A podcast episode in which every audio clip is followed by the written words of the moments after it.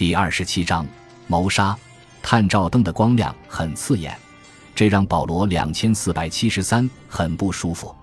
他想闭上眼，但是一闭上眼睛，身体就开始晃动，似乎要摔倒。如果摔倒就麻烦了，那样会成为大家注意的焦点。所以他只能尽力忍受着，同时想象着一些美好的事情来缓解痛苦和压力。这种折磨总会结束的。整个五十五区的几万个成员不可能只因为两个人被杀就永远站在这里。每天都有人死去，然后由农场的年轻人来填补位置。一切迟早会恢复正常的。他开始憧憬恢复正常后的日子，与卡洛尔七千四百二十七共同生活在一个房间，有可以说话的伴了，说悄悄话也可以，不再与可怕的孤独为伴，甚至不再受到监视，因为配对的两人可以有一定的隐私。一连向右转，齐步走。伴随着整齐的脚步声，一连的一百个人离开了院子。听着口令，保罗两千四百七十三可以猜出他们去哪儿了。那应该是宿舍旁的娱乐中心，因为所有的大事、所有的检查都是在娱乐中心进行的。这样很好，至少是他所熟悉的。如果一连那些人被命令走出大门，他可能会更不安。几分钟、十几分钟过去了，灯光越来越刺眼，但是天依然没亮。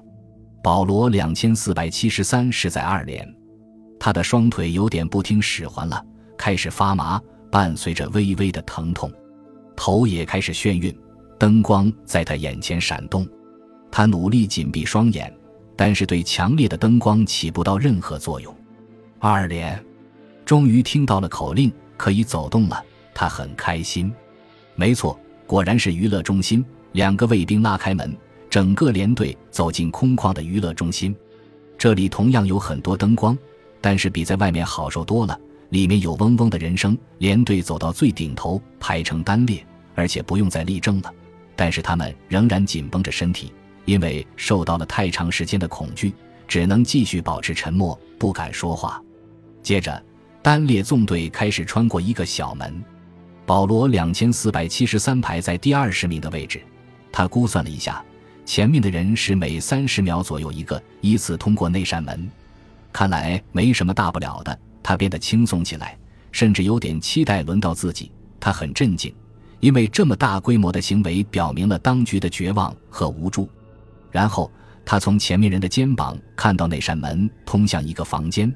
那里头只有一个护士和满满一桌针头，他彻底松了口气，差点喜极而泣。原来他们只是在接受注射，大概是疫苗什么的吧。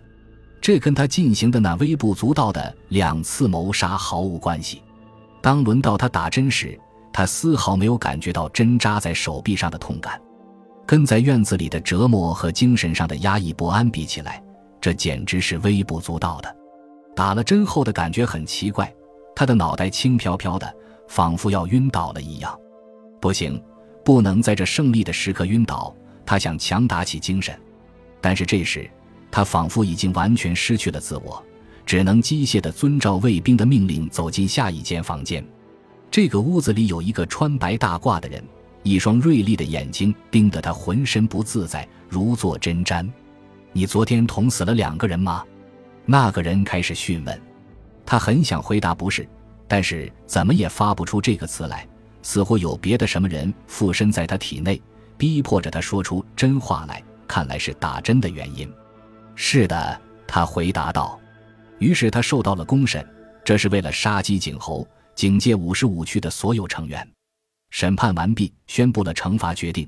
他被放进了院子一头的一个玻璃笼里，身体被直立的绑在那里。有一百条电线插在他身上的不同部位，这些电线都通到外面的一个控制板上，对应着各自的按钮。所有的五十五区成员都能来随意拷打他，只需要来笼子前按几下按钮。这对他们来说是很轻松的事，而且他们也非常乐意这么做，以表示自己对新文明的热爱和支持。但是，这对于保罗两千四百七十三来说，确实有如无间地狱。这些并不致命的疼痛让他生不如死，只能一直挨下去。院子里的广播每天都会重复一次他的罪行，警告着所有的人他为何会得到这种对待。保罗两千四百七十三，广播抑扬顿挫地宣布，肆无忌惮地破坏了两个国家财产。理查德三千八三十三和劳拉六千三百五十六犯下了破坏国家财产罪，属于叛国行为。然而，最让他绝望的并不仅如此，因为最经常到笼子前来，并且最喜欢按按钮的，正是卡洛尔七千四百二十七。感谢您的收听，喜欢别忘了订阅加关注，主页有更多精彩内容。